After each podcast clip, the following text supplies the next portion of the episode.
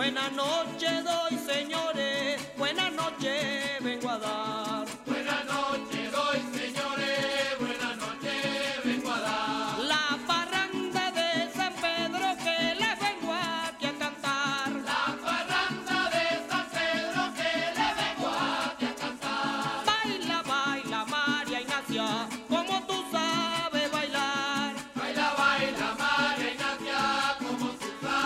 brujos de Chávez, la magia como prolongación de la política.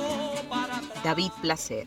Maisanta murió después de que en la cárcel, el dictador que sembró los Estados Unidos aquí, Juan Vicente Gómez, lo mandó a alimentar con comida con vidrio molido.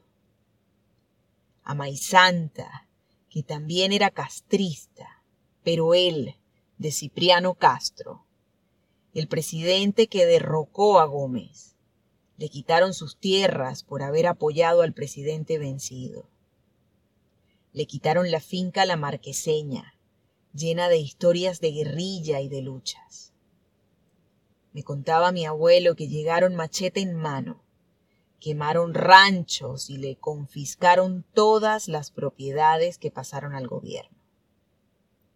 Se dan cuenta del atropello es una de las tantas arbitrariedades que tuvieron que sufrir los campesinos durante la historia reciente. Y mi abuelo, el hijo de Maisanta, también murió luchando por recuperar aquellas tierras. Tras recordar ese pasado de sangre y familia que nos unía, Gilberto sacó de su bolsillo una bolsa muy pequeña era el escapulario que tenía la Virgen del Socorro, con la cruz de espadas y los laureles de la victoria. Se lo había cosido la madre de Maizanta y con él luchó en la guerra de la revolución del Mocho Hernández en 1898. Era un escudo de guerreros, de soldados entonces Gilberto se dirigió a mí y me pidió que bajara la cabeza. No estábamos en el lugar adecuado para una condecoración. Era una sala pequeña, con la pintura caída y las sillas rotas. Pero el recinto era lo que menos importaba. Mi primo pidió silencio en aquel momento me invitó a sentir de nuevo la sangre que dio vida a nuestra sangre, y en ese momento lanzó su consagración. Primo, le impongo este escapulario de Maizanta. Él acaba de reencarnar en usted. Mi abuela Rosa Inés fue la primera que me habló de Maizanta, mi viejita con esos ojos pícaros y ese pelo blanco.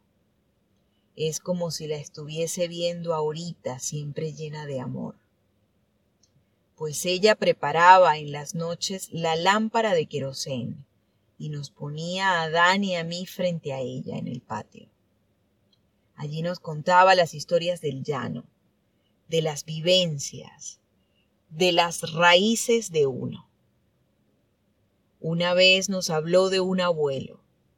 Decía que se fue por allá a pelear con Ezequiel Zamora, que pasó por Sabaneta, mi pueblo natal, en marzo de 1859.